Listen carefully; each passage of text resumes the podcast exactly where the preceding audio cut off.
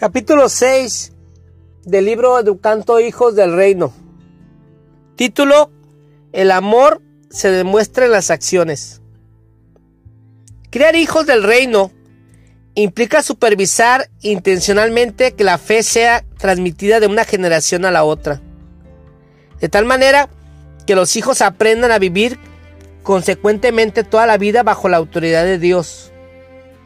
La regla más importante del reino que nos fue dada por Dios es la del amor. Fuimos llamados a amarlo con todo nuestro corazón, con toda nuestra alma, con toda nuestra mente, con todas nuestras fuerzas y amar a los demás como a nosotros mismos. Lucas 10, 27.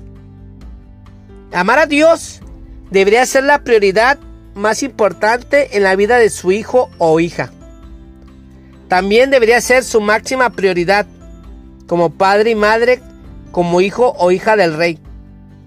Su amor a Dios debería traducirse en buscar apasionadamente la gloria de Él y de someterse a su voluntad como su motivación principal en la vida. Debemos amar a Dios. Con todo nuestro corazón, el centro de nuestros deseos y de nuestro cariño. Con toda nuestra alma, sometiendo la naturaleza única de nuestra personalidad y su dominio. Con toda nuestra fuerza, usando nuestro cuerpo y nuestra energía para cumplir con su voluntad.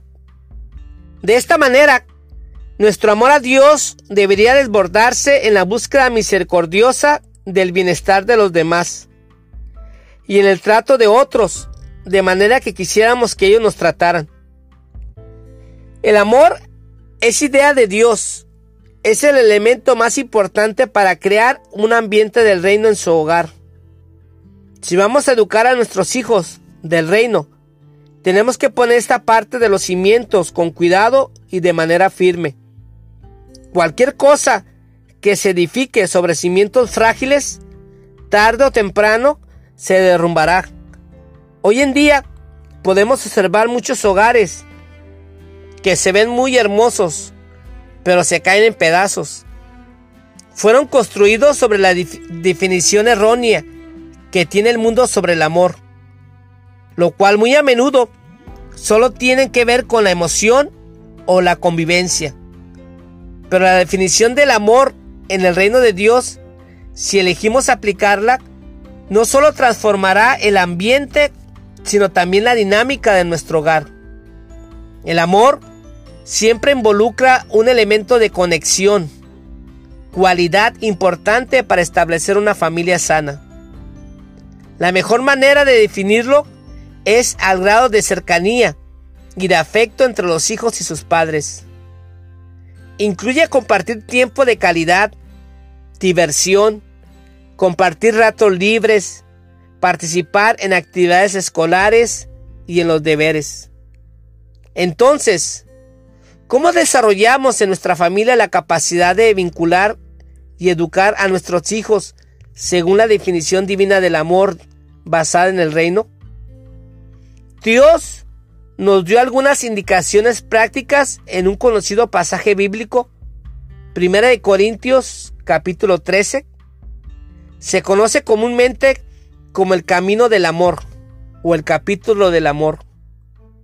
Aunque su mensaje generalmente se analiza desde el punto de vista de desarrollo personal, su descripción del amor se aplica de la misma manera a la familia. Título. Primera lección sobre el amor. Si pudiera hablar todos los idiomas del mundo y de los ángeles, pero no amara a los demás, yo solo sería un metal ruidoso o un címbalo que resuena. Primera de Corintios 13:1. En el capítulo 13, el apóstol Pablo habla mucho de significar amarla de verdad. Cuando apliquemos estos principios a nuestro hogar, veremos el fruto resultante. El primer versículo me llega como esposo, padre y predicador, directamente al corazón. Como hombre y padre del reino, he tenido oportunidades más que suficientes de hablarles a mis hijos, ya fuera sentados a la mesa familiar, haciendo nuestros devocionales, reunidos alrededor de la chimenea, hablando sobre las adversidades y actividades del día, o simplemente compartiendo cada uno según principios que Dios me hubiera enseñado ese día.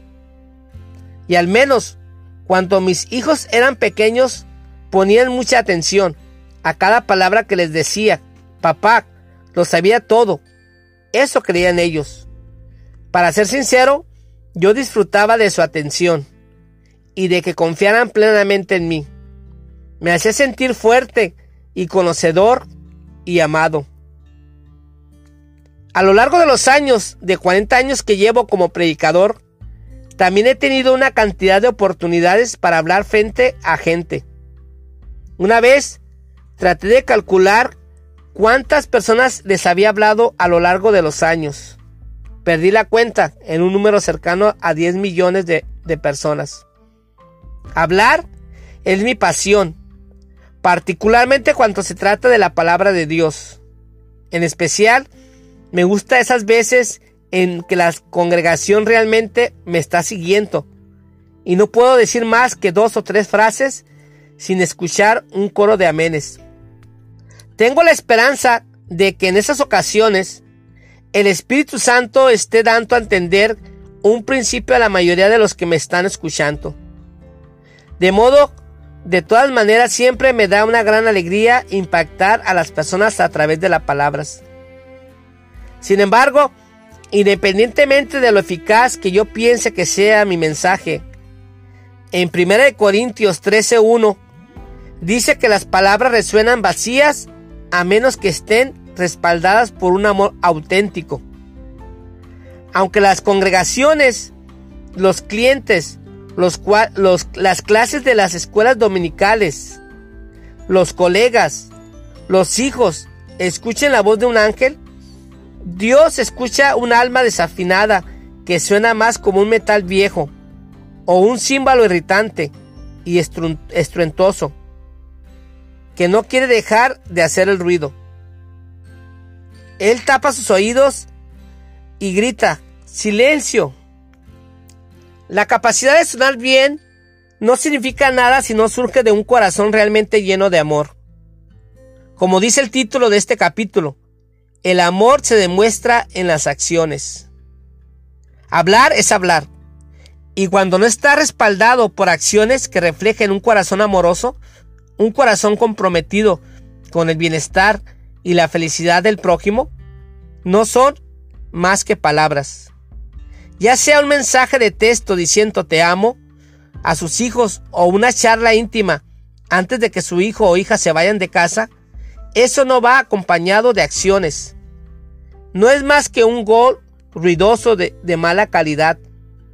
Sus acciones deben demostrarles que usted encara las cosas contra las que ellos luchan, que en la área donde necesitan consuelo lo reciben, que usted les da la estima que ellos legítimamente necesitan y que usted le brinda el tiempo que ansian pasar con usted. ¿O es solo un gong barato que resuena? Tarde o temprano, ellos atravesarán sus palabras y encontrarán solamente sus actos lo cual endurecerá y amargará su corazón que alguna vez fue receptivo hacia usted. Título. Segunda lección sobre el amor. El siguiente versículo que vamos a examinar es 1 Corintios 13, 2. Si tuviera el don de profecía, si entendiera todos los planes secretos de Dios y contara con todo el conocimiento, y si tuviera una fe que me hiciera capaz de mover montañas, pero no amar a otros, yo no sería nada.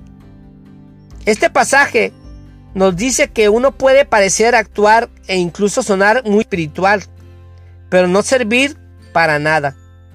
Es posible ser bendecido con muchos dones del Espíritu, pero estar arruinado. Es posible ser un maestro fantástico, pero no causar un impacto bueno que perdure. Usted puede saber todos los versículos, entender los principios de la fe, comprender las enseñanzas adecuadas y la disciplina que debe impartirle a sus hijos. Pero si se fija más en usted que en su hogar, se notará si su motivación como padre es enseñarle la palabra de Dios a su familia para que usted quede bien en público, no es auténtica. Pablo dice claramente que cuando sus dones se rigen sobre otro fundamento que no sea el amor, no son nada. Señoras, esto también vale para ustedes. Si trata a su esposo faltándole respeto, si lo denigra delante de sus hijos y de los demás, y si no es capaz de abrir su hogar con gesto de hospitalidad, amistad, no importa en cuántas comisiones eclesiásticas esté o en cuántos almuerzos asista, ni siquiera es importante si los demás en la iglesia la consideran un modelo de fe. Si la base, su apariencia espiritual es otra cosa que no sea el amor, a los ojos de Dios no es absolutamente nada.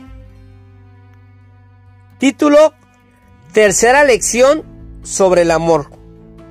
El amor es paciente y es bondadoso. Primera de Corintios 13, 4. La esencia de un buen maestro es la paciencia y nosotros como padres somos maestros. Nuestros hijos son los alumnos. Lamentablemente, muchas veces nos cuesta ser más pacientes con nuestros propios hijos que con los hijos de otros.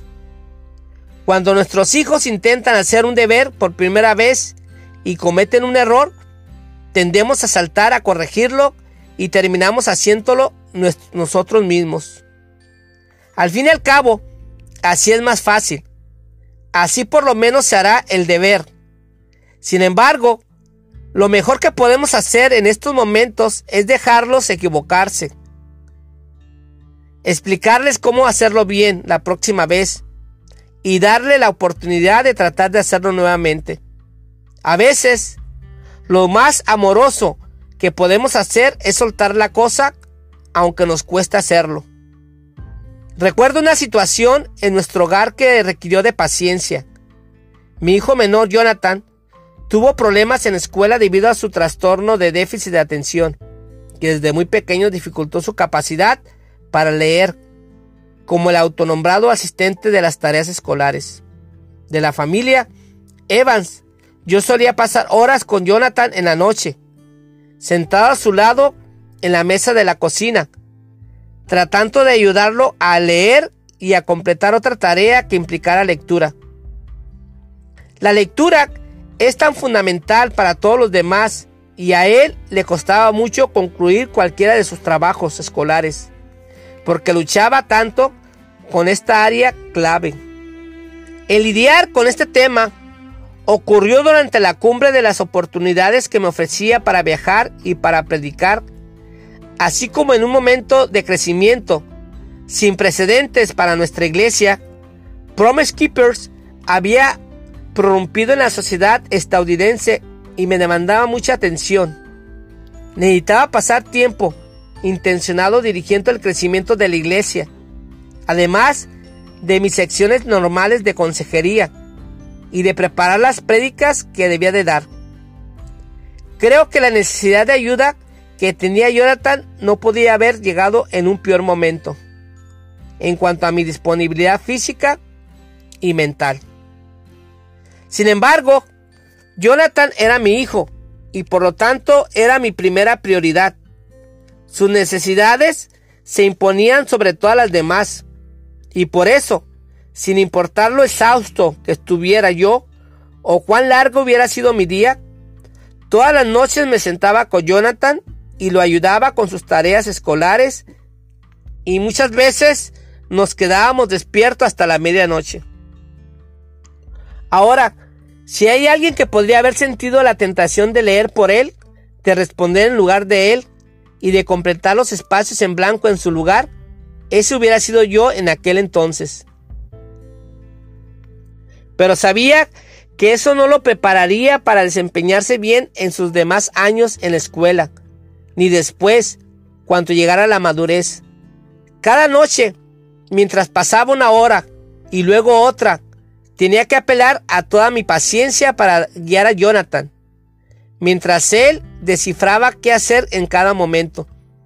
Pero más que eso, no podía permitir que Jonathan viera mi falta de paciencia, porque nada puede aplastar más a un niño que sentir que sus padres tratan de librarse de él rápidamente para seguir haciendo otra cosa. Título. Las emociones no tienen intelecto por Anthony Evans Jr. Una de las cosas más incisivas que me ha dicho mi padre es Anthony, las emociones no tienen intelecto. Esas palabras siempre han resonado en los altibajos de mi vida.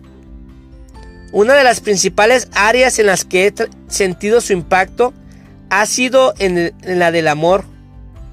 En la mayoría de la cultura moderna, el amor solamente se trata de emociones y sentimientos.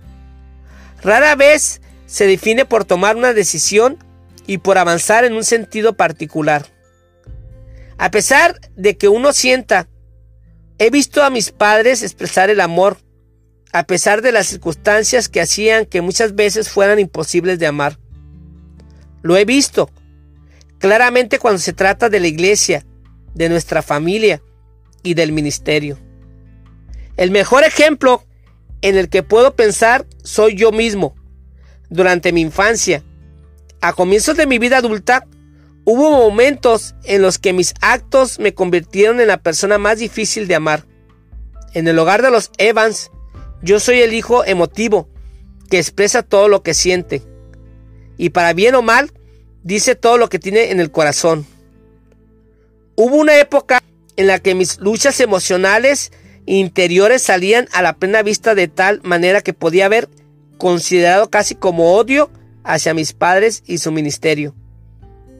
No quería tener nada que ver con la iglesia, y aunque no deseaba lastimar a mis padres, no podía separarlos del dolor que lo atribuía, ese enorme edificio al otro lado de la calle.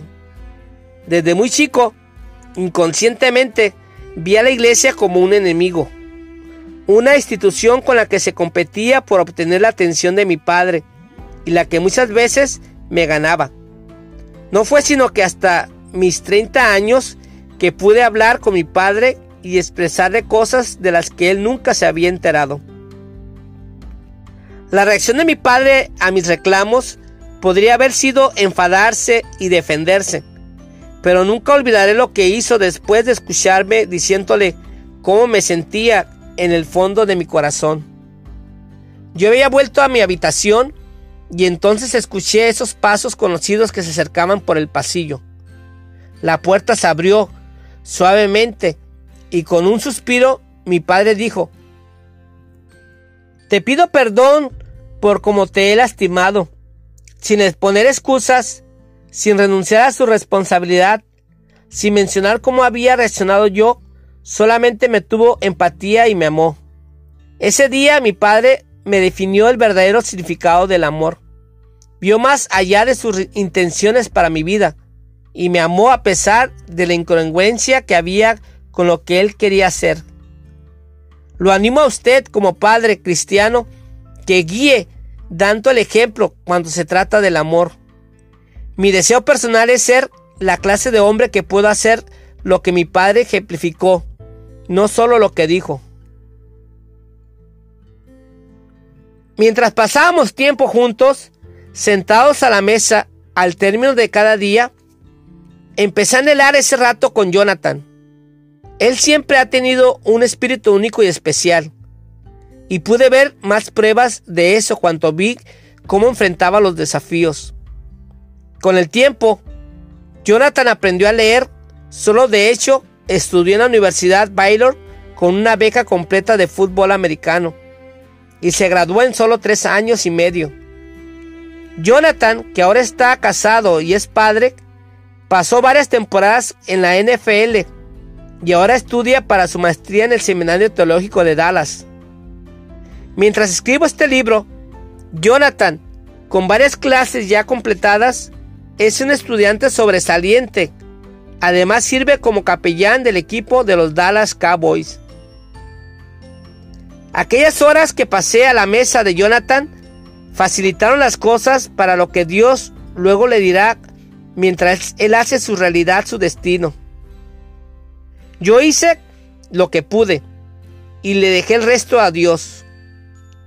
Como padre o madre, amar demanda una inversión de tiempo. Guiar con paciencia y amor implica hacer todo lo que usted pueda hacer durante el tiempo que pueda, dejándose los resultados a Dios.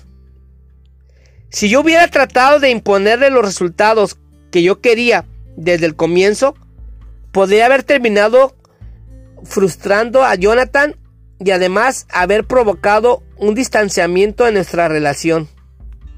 Quizás Jonathan hubiera llegado a pensar que nunca le iría bien en la escuela y no hubiera tomado la determinación de dedicarse a sus estudios. En cualquier caso, ya no hubiera tenido en cuenta que era lo mejor para él. Y eso no hubiera sido amarlo. Educar hijos del reino es tener siempre en cuenta qué es lo mejor para ellos. Sin importar cuán ocupado sea su horario, cuán cansado se sienta o cuán pérdida parezca la situación. Siempre requiere de paciencia. Alguna vez tuve ganas de darme por vencido durante la sesión de tareas escolares y decir, terminemos con esto. Sí, y a veces lo hice, especialmente cuando me daba cuenta de que Jonathan también estaba cansado. A veces, él se quedaba llorando porque le costaba demasiado concentrarse, y a mí literalmente me partía el corazón verlo luchar así. Pero me había comprometido a ayudarlo, y sin importar cuánta paciencia tuviera que tener, haría mi parte. Le decía, Jonathan, todo va a salir bien lo superaremos. Yo estoy aquí contigo y no te dejaré. En esa época había mucha presión para darle medicamentos a los niños diagnosticados con trastorno por déficit de atención. Aunque el médico había recomendado eso para Jonathan, Luis y yo oramos por el tema y finalmente decidimos que intentaríamos fortalecer a Jonathan para que triunfara en la vida sin medicamentos. Esa decisión significó que yo tendría que invertir más horas para enseñarle cómo hacer sus tareas y además asegurarme de que realmente las completara. Pero a la larga, esas lecciones que Jonathan aprendió todavía lo acompañan y siguen ayudándolo hasta el día de hoy. Título Cuarta lección sobre el amor. El amor es paciente y es bondadoso.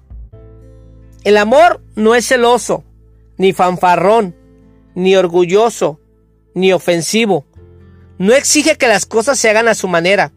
No se irrita, ni lleva un registro de las ofensas recibidas. Primera de Corintios 13, 4 y 5. En este versículo podemos ver que los celos, el orgullo, y la arrogancia son tres enemigos mortales de la unidad y de la salud familiar. Los miembros de la familia que se aman unos a otros se animan mutuamente en sus talentos y dones. No intentan ponerse por encima de otros. Padres, presten atención especial a este punto en ustedes mismos.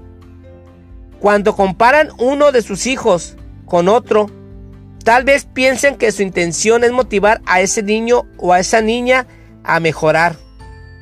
Pero esta clase de comparación lastima. Muchos padres alientan los talentos de uno de sus hijos al costo de los sentimientos de otro. Peor aún, algunos subestiman los dones de su hijo o hija diciendo algo como, ¿por qué no puedes ser un poco más como tu hermano o tu hermana? Recuerde, aunque los dones o los talentos de sus hijos no sean los que usted hubiera elegido para ellos, son los dones y los talentos que Dios eligió. No deje que su orgullo ni su egoísmo se interponga en el apoyo que debe darles. Si usted y su cónyuge se graduaron de la universidad, por ejemplo, y quieren que sus hijos hagan lo mismo, Cuídense de no tener ninguna reacción negativa ante el hijo o la hija que prefiera ir a un instituto de talleres y busca adquirir un oficio. En lugar que desear que ese hijo o esa hija se pareciera más a usted, aliéntelo, apóyelo en la decisión que tomó. Dicen que la confesión lo hace bien al alma. Entonces, aquí vamos. Si ha leído alguno de mis libros o me ha escuchado predicar, probablemente cuando sabe cuánto me gusta el fútbol americano de niño. Cuando era un muchacho, vivía en la bulliciosa área metropolitana de Baltimore, Washington. Soñaba con jugar algún día fútbol profesional. Me comía los famosos sándwiches dobles de mi mamá o alguna porción más de pollo frito para tratar de ser lo suficiente grande para poder jugar cuando fuera mayor. Lamentablemente, poco antes de cumplir, mis 18 años sufrí una lección y ese fue el final de mi sueño. Entonces, ¿qué hice? En cambio, bueno, traté de hacer que mi deseo se hiciera realidad a través de mi hijo mayor, Anthony. Desde ese día en que nació, estuvo rodeado de pelotas de fútbol americano. Tenía una pelota de fútbol americano esperándola en su cuna el primer día cuando llegó del hospital. Los ratos de juego con papá eran lanzar una pelota de fútbol americano o mirar juntos un partido. Adivine cómo terminaron todos mis esfuerzos por adoctrinar a mi hijo, que ahora es un cantante profesional sumamente aclamado. Sí, odia el fútbol americano, o al menos lo odiaba antes. Y cuanto más yo le sacara el tema cuando era más joven, más lo odiaba. A causa de mi propia incapacidad para realizar mi sueño, quise que Anthony jugara por mí. Quería vivir a través de él. Tenía poco en cuenta su disfrute y al hacerlo me asomaba, me, amaba a mí mismo. No estaba amándolo a él. Estaba educándolo de la manera que yo quería que fuera. No en el camino por donde él debía de ir, que es lo que aconseja Proverbios. Ahí leemos, dirige a tus hijos por el camino correcto, y cuando sean mayores no lo abandonará. Proverbios 22.6. En el idioma original de las escrituras, la frase por el camino correcto se refiere a la inclinación natural o a la naturaleza única del hijo o hija. Lamentablemente, este es uno de los pasajes bíblicos que peor se malinterpretan. No es una promesa que si usted forma a su hijo o hija en los principios cristianos, él o ella se mantendrá fiel cuando sea mayor. A lo que se refiere esto es que si usted tiene la sabiduría y la perspicacia suficiente para formar a su hijo o hija de acuerdo con las huellas únicas de su personalidad, según las habilidades, los dones y los intereses que Dios le dio, cuando ese hijo o hija crezca, se mantendrá en esa senda. Es una advertencia para que los padres estudien bien a sus hijos, para que luego los guíen en la dirección más adecuada a sus intereses y a sus habilidades naturales. Si yo hubiera analizado bien a Anthony, me habría dado cuenta de que la pelota de fútbol americano que estaba en un rincón del cuarto debajo de una pila de ropa era realmente un indicio de que a él sencillamente no le interesaba el fútbol. Me gustaría poder volver atrás y cambiar mi enfoque en cuanto a lo que concierne a él durante aquellos primeros años pero no puedo y hoy estoy agradecido de que él tenga un próspero ministerio musical, el cual atraviesa los públicos cristianos y seculares por igual, y comparte el amor de Dios mediante el poder de su voz. Sin embargo, aprendan de mí.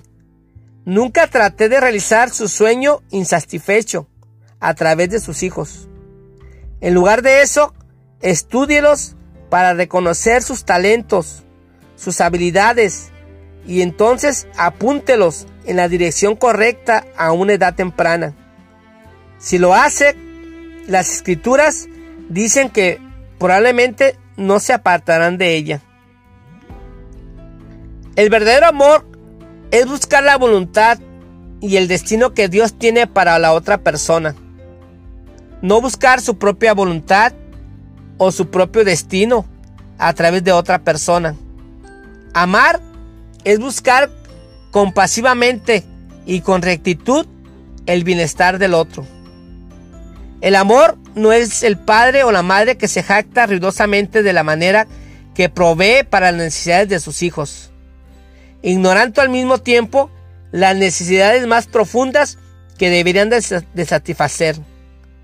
No es decir, por supuesto que te amamos. Mira esta casa, mira tu ropa, mira todo lo que te hemos dado. El amor es silencioso. Es un acto considerando que se hace para un hijo o una hija sin esperar algo a cambio. Es esforzarse un poco más con su hijo o su hija, a pesar de que se sienta demasiado cansado para hacerlo.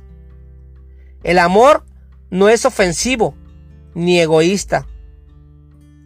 ¿Por qué será que solemos ser amables y corteses con nuestros colegas de trabajo, con nuestros amigos y hasta con cualquier desconocido? pero por alguna razón no sentimos la necesidad de brindarles nada de esos a nuestra propia familia. La cortesía básica es un arte que se ha perdido, aún en muchos hogares cristianos. No cuesta mucho esfuerzo decir una palabra amable y de vez en cuando limpiar el desorden de la casa que alguien más hizo. El amor más grande a menudo se demuestra en los actos más pequeños. Caballeros, ¿recuerdan cuando estaban de novios con su esposa y anhelaban la oportunidad de abrirle la puerta del carro? Ahora ella tiene que ahora si ella tiene suerte, si logra entrar en el carro antes de que usted arranque y se vaya. Señoras, ¿recuerdan cuando hacían grandes esfuerzos para preparar la comida favorita de su esposo? Hoy en día, con suerte él tiene algo que recalentarse en el horno de microondas. El amor nunca olvida las pequeñeces. En 1 Corintios 13, 6, Pablo nos dice, el amor no se alegra de la injusticia, sino que se alegra cuando ve la verdad que triunfa. Una de las experiencias más dolorosas de la vida es ver a uno de sus hijos tropezar y caer mientras usted es absolutamente incapaz de hacer algo al respecto. Peor aún, es quedarse en brazos cruzados sin poder hacer nada, mientras ese hijo sufre las consecuencias. Pero pensándolo bien, sabemos que tropezar y caer y volverse a levantar son elementos comunes del crecimiento espiritual, así como de cualquier otro tipo de crecimiento. Recuerdo lo nervioso que nos pusimos cuando nuestra primera hija, Cristal, estaba aprendiendo a caminar. Teníamos la atención de querer estar suficiente cerca de ella para agarrarla si, se tropezaba.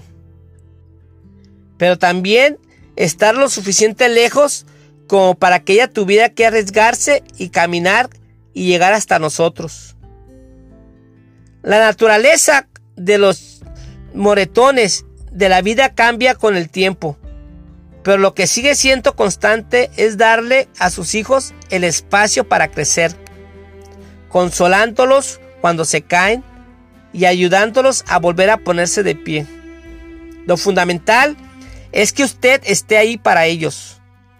¿Qué clase de padres hubiéramos sido si hubiéramos visto a Crystal tratando de caminar y hubiéramos salido de la habitación?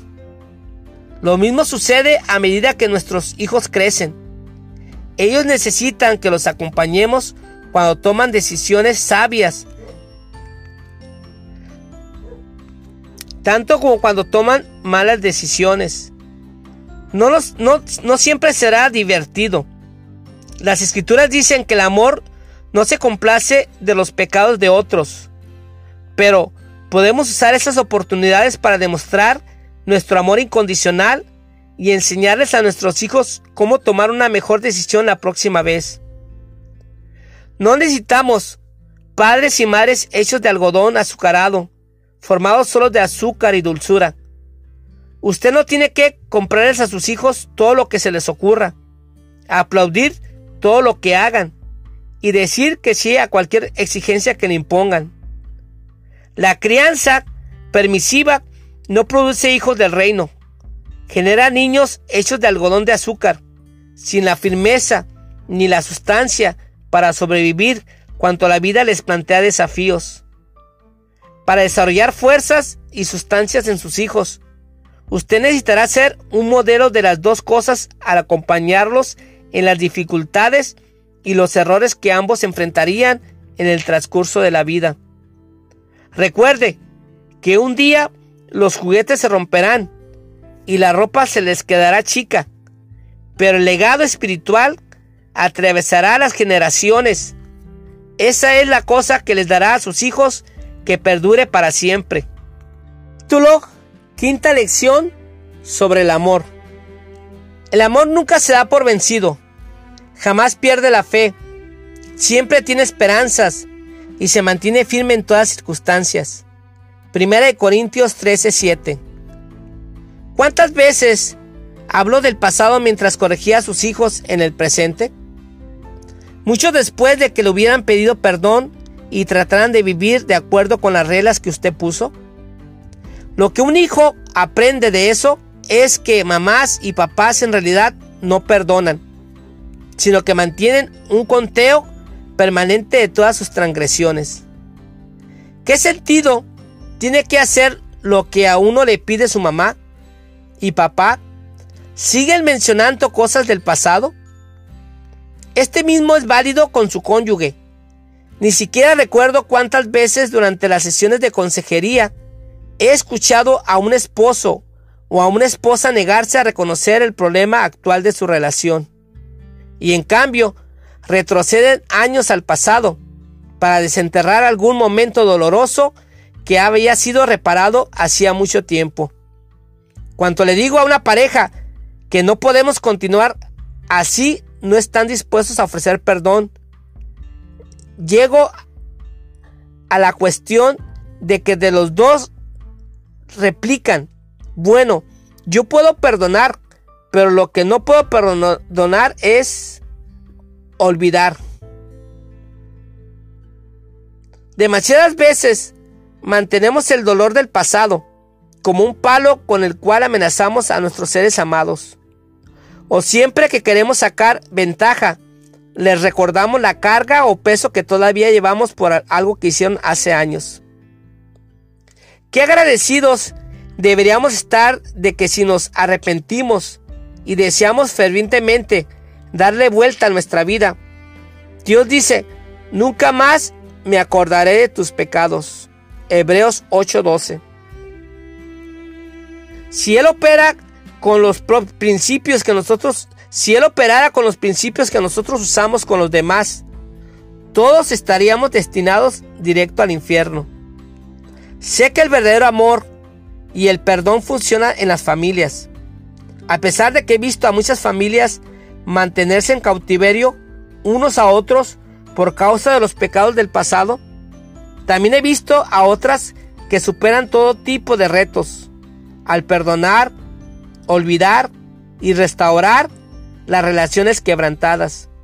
He visto a hijos rebeldes que habían caído en el alcoholismo y el abuso de drogas dar vuelta a su vida.